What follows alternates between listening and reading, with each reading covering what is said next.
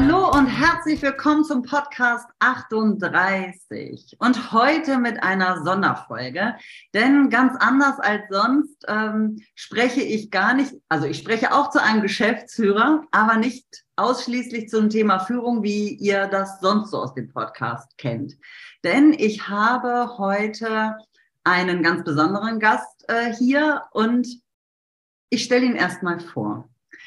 Äh, der liebe Sandro Wulff ist nämlich mein Gesprächspartner und Sandro ist Inhaber der Kanzlei Wulff und Kollegen in Stendal und Magdeburg. Da hat er jeweils eine Kanzlei ähm, und ist außerdem Fachanwalt für Arbeitsrecht. Und er steht für, ja, ich sag mal, modernes Arbeitsrecht und hat diesbezüglich auch einen Podcast, was ich ja total feier, weil er da immer so schöne kurze Statements zu aktuellen Themen, ähm, die uns Unternehmer betrifft, reinstellt.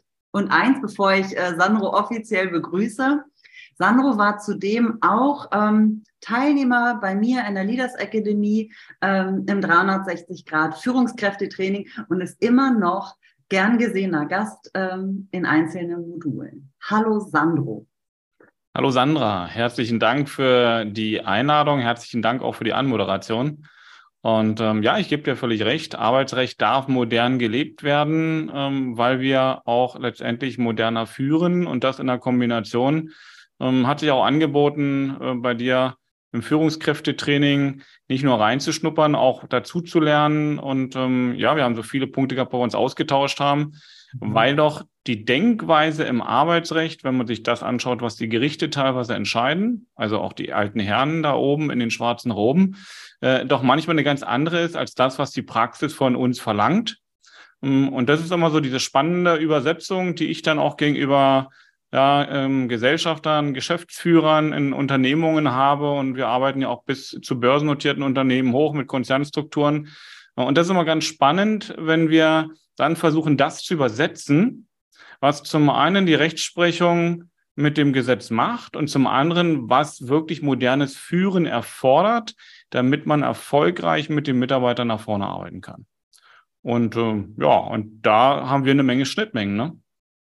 Total. Du hast, finde ich, schon ganz, ganz viel äh, gesagt, weil das ist natürlich auch etwas, was mich umtreibt. Ich gehe ja raus und lehre New Leadership, New Work und New Work nicht von 1950, sondern was es jetzt bedarf, was jetzt die aktuelle Zeit bedarf. Und für mich ist ja New Leadership und äh, New Work nichts Festgeschriebenes, sondern auch das ist permanent im Wandel und Transformation. Und hm, wir dürfen ja lernen, uns dem stetigen Wandel, ich sag mal so mitzuschwimmen, um mhm ja, entsprechend flexibel reagieren zu können. Und dann, du hast die alten Männer oder waren das alte Roben, ich weiß es nicht, du hast sie ja erwähnt. Ähm, das ist ja manchmal so ein bisschen, ja, das weiß ich nicht. Und deswegen ähm, finde ich das so toll, dass wir sprechen, weil manchmal fühlt sich das für mich an wie gegensätzlich oder wir müssen ja irgendwie miteinander klarkommen. Diese neue Welt,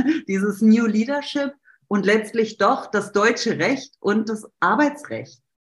Passt ja, und, und das Spannende, genau, und das Spannende dabei ist ja, dass ähm, zumindest die Richter in den oberen Instanzen, die ja die abschließenden Entscheidungen treffen. Ja, mhm. die sind ähm, lebenserfahrener an Jahren ähm, und sind deswegen auch entsprechend weit weg von den jungen Generationen, die jetzt in, in das Arbeitsleben hineingehen oder schon im Arbeitsleben stehen und die die Impulse in die Unternehmen bringen, um auch strukturell dauerhaft erfolgreich zu arbeiten. Ja, also klar, wir brauchen erfahrene Mitarbeiter, aber wir müssen auch schauen, dass wir eine gesunde Mischung an Altersstruktur im Unternehmen ähm, auch konzeptionell einbringen können. Also dass wir da auch hingucken. Und da sind ganz andere Denkweisen, wenn wir also junge Talente gewinnen wollen. Ja, und wir sagen, ich sage mal so schön, ja, äh, der Kampf um die Talente, ähm, der ist schon zu Ende, weil äh, die Talente haben gewonnen. Ne? Ähm, und da darf der Arbeitgeber sich doch bei den Mitarbeitern bewerben mhm. Ähm, und auch nicht bei Angestellten oder bei Personal, sondern bei seinen Leuten, die mit ihm arbeiten, also mit Mitarbeitern. Auch da dürfen wir darauf achten, wie wir miteinander umgehen. Und die Mitarbeiter kommen nur dann, wenn sie sich auch aufgehoben fühlen, wenn sie den ähm, ja, wenn sie einen Zweck in dem sehen, was sie tun und wenn sie dann auch nicht nur flache Führungshierarchien, das, das ist schon ausgetreten, wenn sie sich einfach mitgenommen fühlen. Und da stellt sich doch die, für jeden die Frage, was bedarf es und was braucht es denn, damit ein Mitarbeiter sich mitgenommen fühlt? Und wenn ich dann in gesetzliche Grundlagen gucke, die 1900 geschrieben wurden, dann viele Regelungen, die aus dem bürgerlichen Gesetzbuch kommen, die sind von 1900. Äh, und wir gucken mal, in welchem Jahr wir uns bewegen, dann sehen wir das Spannungsfeld. Okay, ich sag mal, du lebst ja sozusagen noch viel bewusster im Spannungsfeld als manch Unternehmer, der das, die Gesetzmäßigkeiten vielleicht nicht so aus dem FF kann wie du, weil du bist ja nun ähm, Fachkraft für Arbeitsrecht und aber Unternehmer und so wie ich dich kennengelernt habe, auch jemand, der aber auch Führung der neuen Welt äh, sehr gut beherrscht. Wie, kriegst, mhm. wie, wie, wie gehst du in diesem Spannungsfeld um? Für mich ist das Wichtigste, dass ich in dem Unternehmen zwischen den Mitarbeitern als solches, ähm, dass wir also ein gemeinsames Ziel haben und dass es ähm, geprägt ist von Vertrauen ähm, mhm. und nicht von Misstrauen. Und das hat was mit Kultur im Unternehmen zu tun, mit Werten, die wir uns selber geben. Mhm. Und dieses Vertrauen steht dann auch in, in allen Dingen, die wir machen, als Überschrift drüber. Mhm. Und das Gegenteil von Vertrauen ist im Misstrauen. Und das erlebe ich eben sehr häufig, ähm, auch in Unternehmungen, wenn ich dort in Beratungssituationen bin, ähm, dass dieses Absicherungsbedürfnis teilweise bei Führungsebenen vorhanden ist. Und immer wenn diese Absicherung zu stark ist, ist für mich das ein klares Zeichen, dass es an Vertrauen fehlt oder an klaren Prozessen der Eigenkontrolle für den Mitarbeiter. Mhm. Mhm. also unterstreiche ich natürlich äh, zu 100 Prozent. Ich bin ja diejenige, die in der Leaders Academy im Führungskräftetraining, ich sag mal schon fast gebetsmühlenartig genau das sagt, ne? Die, also Nähe und Distanz natürlich auch im Wechsel, aber dass es Vertrauen braucht, dass es einen guten Draht braucht, dass es ein Miteinander braucht auf Augenhöhe. Ähm, und dennoch ähm, hörte ich von ähm, Anwaltskollegen, also deinen äh, Kollegen ähm, in, aus deiner Branche, die dann Unternehmen oder Unternehmer dahingehend beraten, beispielsweise Gespräche mit Mitarbeitern niemals alleine zu führen, sondern dass immer ein, mindestens eine dritte Person dabei ist. Hm. Wie stehst du dazu? Also ich sehe das völlig anders, aber das hat auch was damit zu tun, dass ich in der Tat das Arbeitsrecht mit dem modernen Führen verbinde. Mhm. Ähm, und dieses Gespräch führen, in dem man äh, dort in den Unternehmen festschreibt, dass immer noch eine zweite Person neben der Führungspersönlichkeit einem solchen Mitarbeitergespräch beiwohnt, ähm, halte ich für schädlich. Auch unter den äh, Gesichtspunkten, dass das mit Vertrauen dann nichts zu tun hat, sondern mit Kontrolle und Überwachung des Gesprächs und eins muss man aus meiner Sicht äh, sich auch dabei deutlich machen. Ähm, die zweite Person, die dabei ist von Seiten des Unternehmens, ist ja die Absicherung. Mhm. Ja, so. Wofür die Absicherung auch steht, ähm, da können wir sicherlich noch ein paar Beispiele machen, die ich aus der Praxis auch erlebt habe, weswegen ich das nachvollziehen kann, dass man so denkt. Aber es ist nicht förderlich für, das, für den Zweck des Gesprächs. Also nun können wir auch die Gespräche als solches mal unterteilen. Wenn ich ein klassisches, äh, ich habe einen Anlass für ein Gespräch, weil im Unternehmen ist etwas schiefgelaufen und der Mitarbeiter hat gravierend eine Pflicht verletzt, dann ist es etwas, wo ich auch sage, da können von Seiten des Unternehmens oder sollten von Seiten des Unternehmens zwei Personen dabei sein, damit man einen Zeugen hat. Mhm. Das ist aber ähm, kein klassisches Mitarbeitergespräch oder ein einfaches Kritikgespräch, sondern das ist ein Gespräch, wo es um klare Pflichtverletzung geht, um Dokumentation des Ganzen. Das hat einen anderen Charakter, ja, weil das nah einer arbeitsrechtlichen Sanktionierung ist, wenn ich äh, zum Beispiel dann auch über Ermahnung, Abmahnung und sonstige Dinge rede. Anders sehe ich, wenn ich Mitarbeitergespräche führe, wenn ich Feedbackgespräche führe. Ähm, dann ist es so, dass ich ja gerade aus dem Vertrauen heraus mit dem Mitarbeiter über die Dinge reden möchte. Und wenn jetzt von Seiten des Arbeitgebers dort zwei Personen sitzen, dann ist der Mitarbeiter, der in diesem Gespräch dabei ist, in der Situation, dass er sich eingeschüchtert fühlt sehr häufig. Er ist zurückgenommen, er geht nicht wirklich aus sich raus und er ist sehr bedacht ähm, der Dinge, die er dann formuliert. Und so ein offenes Mitarbeitergespräch, was ja gerade diese vertrauensvolle Atmosphäre voraussetzt, damit ich mich austauschen kann, kommt dann aus meiner Sicht nicht zustande. Mhm. Und deswegen bin ich persönlich kein Freund davon, in diesen Feedback-Gesprächen zu zweit reinzugehen. Aber ich habe das schon angesprochen. Ähm, ich weiß aus äh, zum Beispiel aus einer Beratung, die ich aber auch schon ein paar Jahre zurück, das war auch ein, ein großes ähm, Unternehmen. Und da ist es so gewesen, dass die im Rahmen dieser Mitarbeitergespräche gab es dann im Anschluss Vorwürfe, dass der Mitarbeiter unter Druck gesetzt worden sei. Ja? Mhm. Äh, oder auch sexuelle Übergrifflichkeiten.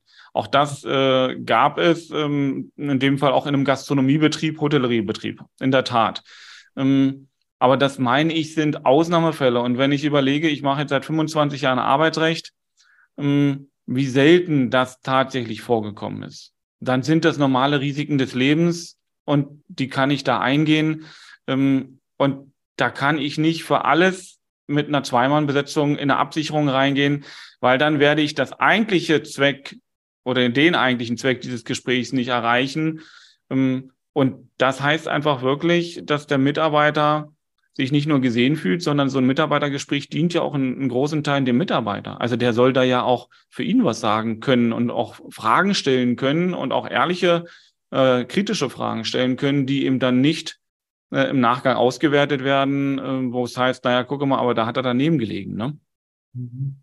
Also ich kenne das tatsächlich damals aus dem Personalbereich auch, wenn, wie du schon erwähnt hast, wenn es wie so ein Eskalationsgespräch, Abmahnungsgespräch, Kündigungsgespräch ist, das haben wir nie alleine gemacht. Also da war, waren, waren mindestens drei Leute äh, im Raum.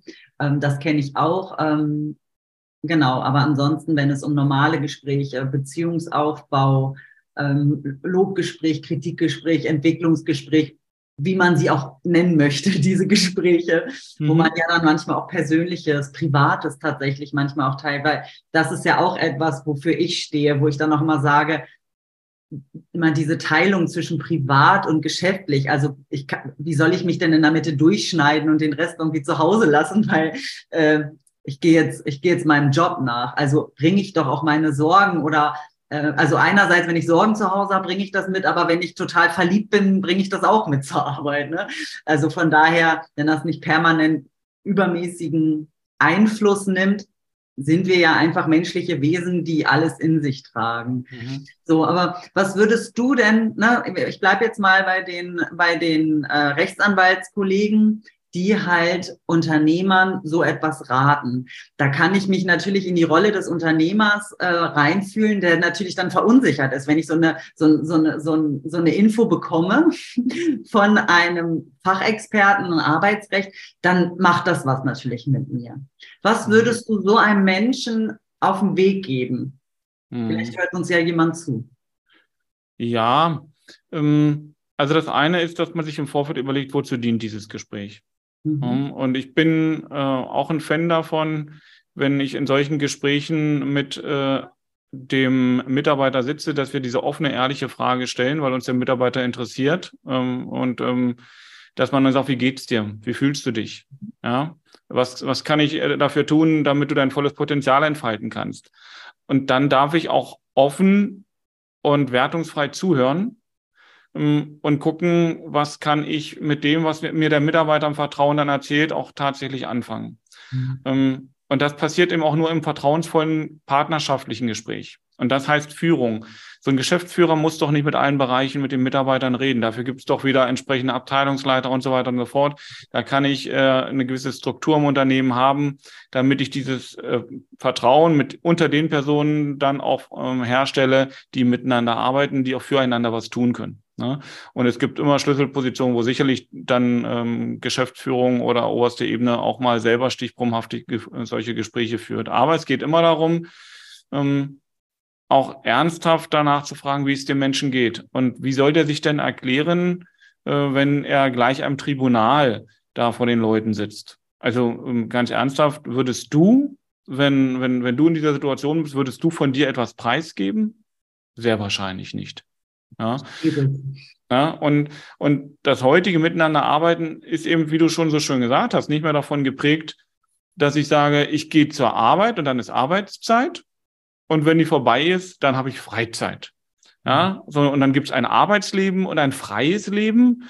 ähm, das wird für die Zukunft, wenn man erfolgreich miteinander arbeiten möchte, nicht funktionieren. Bin ich, bin ich überzeugt von, dass es nicht funktioniert und ich sehe es in Unternehmen, die diese ganz starren, verkrusteten Strukturen haben, dass die Probleme haben, Mitarbeiter zu halten und noch größere Probleme haben, Fachkräfte zu finden.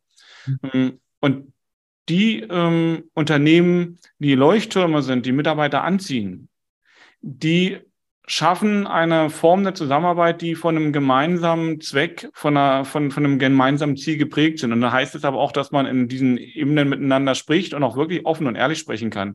Ja, sowohl was Fehlerkultur angeht, sowohl was Ideen angeht. Ich sage mal so schön, du darfst im Unternehmen und du musst sogar im Unternehmen mit deinen Leuten mal spinnen können, ja, einfach mal wilde Ideen auf den Tisch packen können äh, ohne dass einer sagt, äh, was erzählst du für ein Mist hier? Du hast ja gar keine Ahnung, du bist in dem Bereich noch gar nicht tätig gewesen, außerdem bist du gerade mal sechs Monate hier, überstehe erstmal die Probezeit.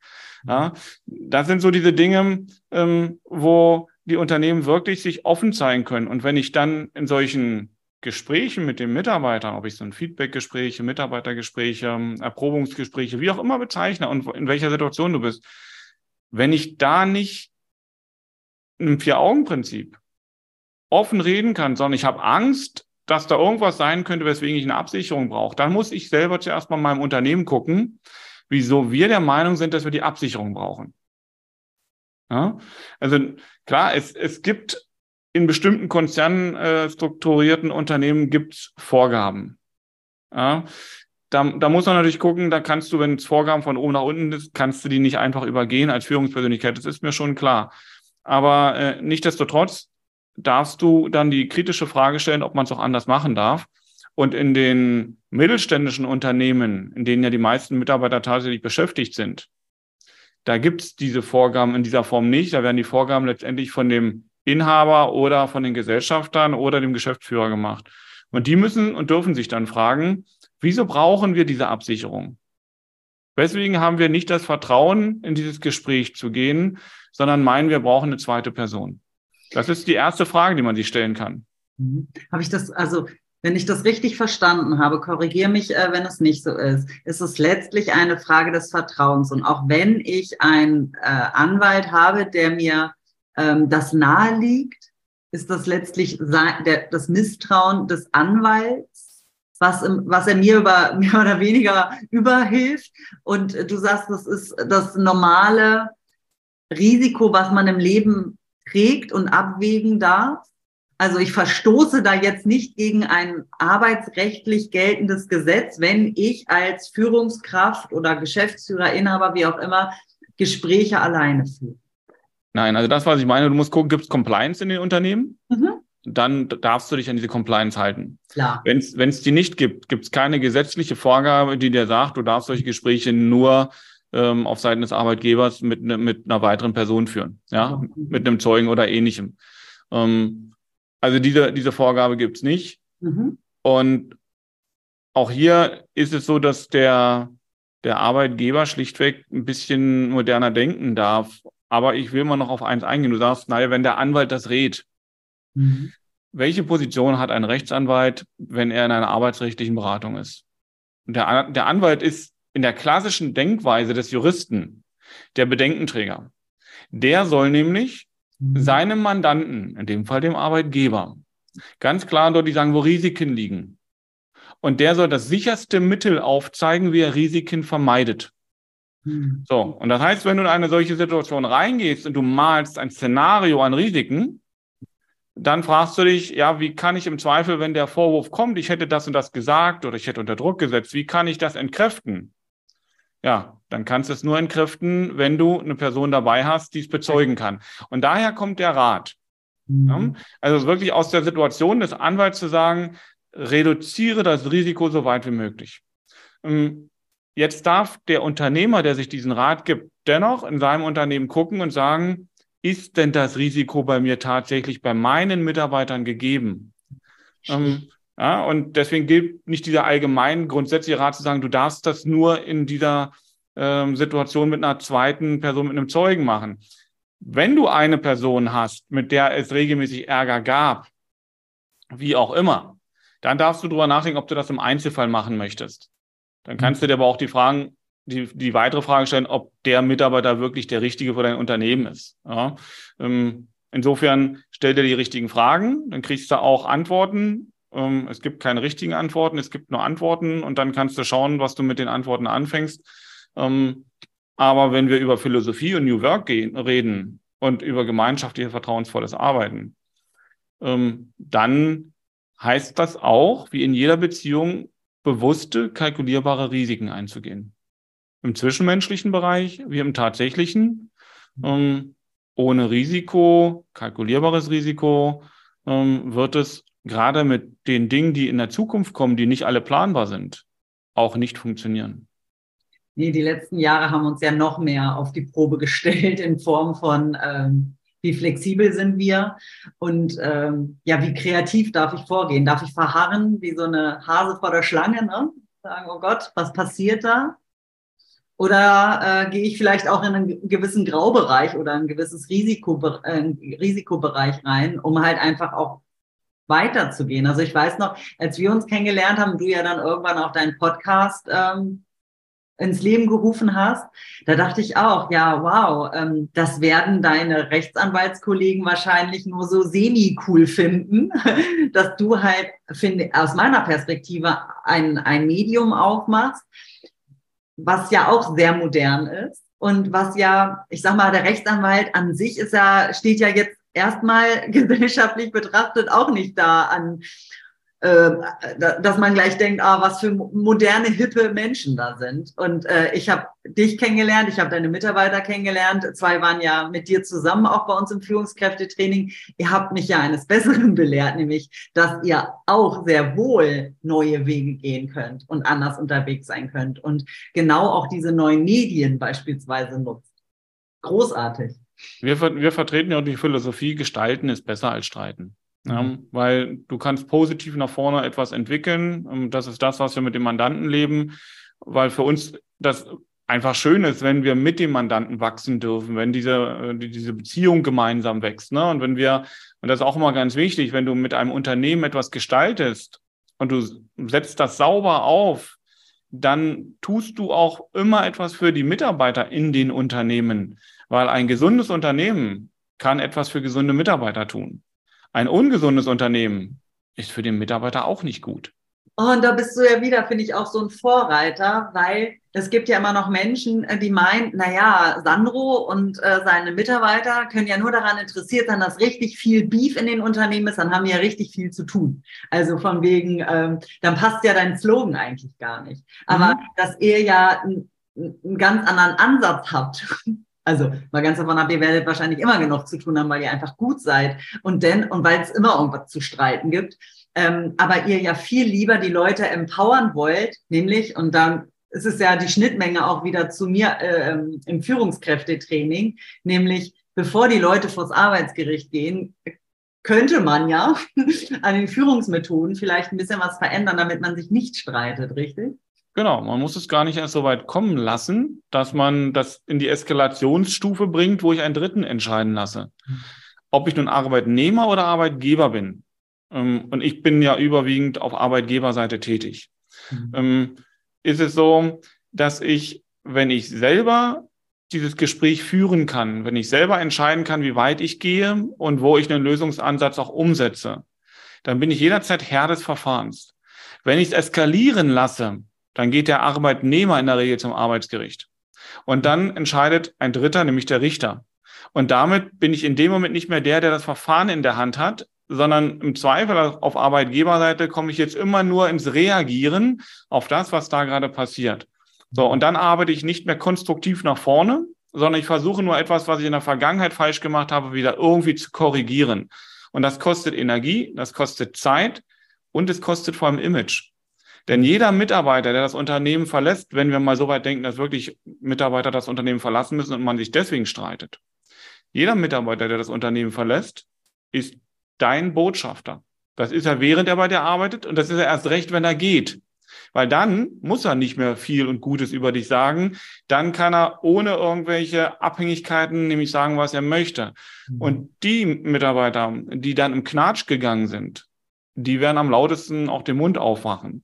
Also darfst du doch vorher überlegen, wenn du mit jemandem nicht mehr arbeiten möchtest, dann komm doch ins Gespräch. Dann gib dem doch die Möglichkeit, bau dem eine Brücke zu gehen. Ähm, mhm. Und viele sagen, das geht nicht, ist nur Knatsch und äh, kriegt den ja nicht los und dann will der viel Geld haben. Ähm, wir haben früher, jetzt nehme ich mal meine Person, wir sind ja zurzeit sieben Juristen und von denen sind ähm, fünf arbeitsrechtlich unterwegs. So, ich war früher in der Woche ungefähr zehnmal mit Muss beim Arbeitsgericht. Ähm, und du hast immer nur Konfliktbewältigung auf der letzten Eskalationsstufe vor den Gerichten betrieben. Heute ist es so, dass aufgrund dessen wir frühzeitig eingebunden sind, ich vielleicht einmal oder zweimal die Woche noch beim Arbeitsgericht bin, weil wir vorher schon die ganzen Dinge klären konnten. Das hat für das Unternehmen einen Riesenvorteil, und für uns natürlich auch, weil du hast gesagt, na, ihr habt immer noch genug zu tun. Na klar, haben wir genug zu tun, aber für uns auch schön, weil wir im Vorfeld gestalten können und das immer aktiv und mit einem Nutzen für mehr als nur eine Seite. Ähm, und wenn du streitest, dann ist das mal schön, dass du mal Luft rauslassen kannst. Aber permanentes Streiten ist halt auch nie gesund, ne? Naja, und ich finde ja auch, wir das sage ich ja mal gerne, nicht nur Führungskräfte haben nicht gelernt, richtig zu streiten, sondern wir gesellschaftlich sind ja nicht gut ausgebildet in, in Konflikten. Und dann passiert das ja, was du gesagt hast, dass die Leute auch gar nicht so richtig wissen, wie geht man denn damit um? Weil ich behaupte ja, man kann sich ja auch trennen ohne Mega-Eskalation, sondern das kann noch mal passieren. Das passiert in jeder Beziehung. Das passiert in einer beruflichen Beziehung als auch in einer privaten Beziehung. Klappt nicht mehr.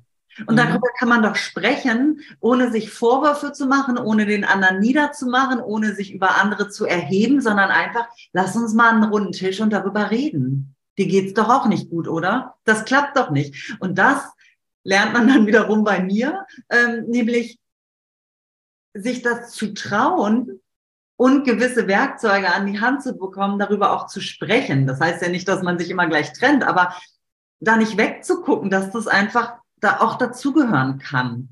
Genau, dass es dazugehören kann und das, was du ja auch mit den, ähm, mit den Werkzeugen, die du dann letztendlich auch deinen Teilnehmern an die Hand gibst, dass du auch aufzeigst, wie man durch die Art und Weise, wie man in Ge Gesprächen in Verbindung bleibt, auch rechtzeitig Konfliktpotenzial erkennt mhm. und reagiert, bevor es ein eigentliches Konfliktpotenzial oder ein eigentlicher Konflikt wird. Also ähm, das war ja so eines der Module bei dir, wo wir die Konfliktstufen hatten, mhm. ja, wo man einfach gesagt hat, naja, wenn du in der ersten Stufe, wo Tatsachen ausgetauscht werden, wo man also miteinander noch diskutiert auf einer Sachebene, mhm. wenn, wenn, wenn du da schon rechtzeitig zuhörst, mhm. und nicht in die Emotionalität reingehst, dann kriegst du auch eine sachgerechte Lösung es gibt immer Ausnahmen, wo es in die zweite Eskalationsstufe schon gesprungen ist, wo es emotional zugeht. Ist doch völlig klar, ist auch völlig richtig. Wir können nicht alles nur gütlich lösen. Das ist richtig. Aber wir können zunehmend mehr gütlich lösen, ja. wenn wir wissen, wo wir hingucken und wenn wir wissen, wie wir reagieren können. Und auch das, eines einer meiner Lieblingsmodule bei dir gewesen, die Frage des Respekt,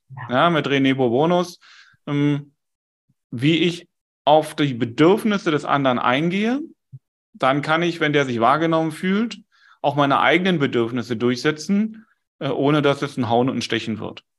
Ja, und jetzt hau ich noch mein, mein Lieblingsmodul von, welche natürlich alle toll sind, aber neben René Bourbonus finde ich nämlich dieses, was wir sagen, während wir nicht sprechen, nämlich mhm. äh, Führen über Wirkung, die nonverbale Kommunikation. Ich glaube auch, wenn man darauf ein bisschen geschult ist, dass der Mitarbeiter, die Menschen um uns herum, die sprechen ja auch permanent von, mit der inneren Haltung, mit der Körpersprache. Und manchmal ist uns das gar, also größtenteils ist es uns gar nicht bewusst. Und wenn man das schafft, wahrzunehmen und zu verbalisieren, dann hat man schon wieder eine Gesprächsbasis auf dem Tisch, die vorher nur nonverbal und unbewusst ablief. Und da dann die Zügel in der Hand zu behalten oder zu nehmen als Führungskraft und sagen, ich habe das Gefühl, irgendwas ist da doch. Lass uns mal, ich merke das doch. Setz dich mal hin, was ist denn los?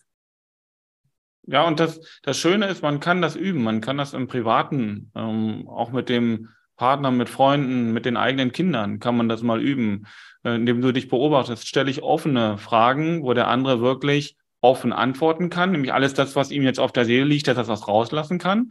Oder stelle ich schon geschlossene Fragen, wo der mehr oder minder nur mit Ja oder Nein reagiert? Und damit kriegt er das, was den bewegt, gar nicht raus, weil er schon wieder das Gefühl hat, der muss nur auf das reagieren, was du ihm sagst. Mhm. Und wir haben, Sandra, ähm, jetzt demnächst Weihnachten, ja, steht unmittelbar vor der Tür, heute zum Zeitpunkt der Aufnahme 14.12.22. Jetzt sind noch zehn Tage bis Weihnachten.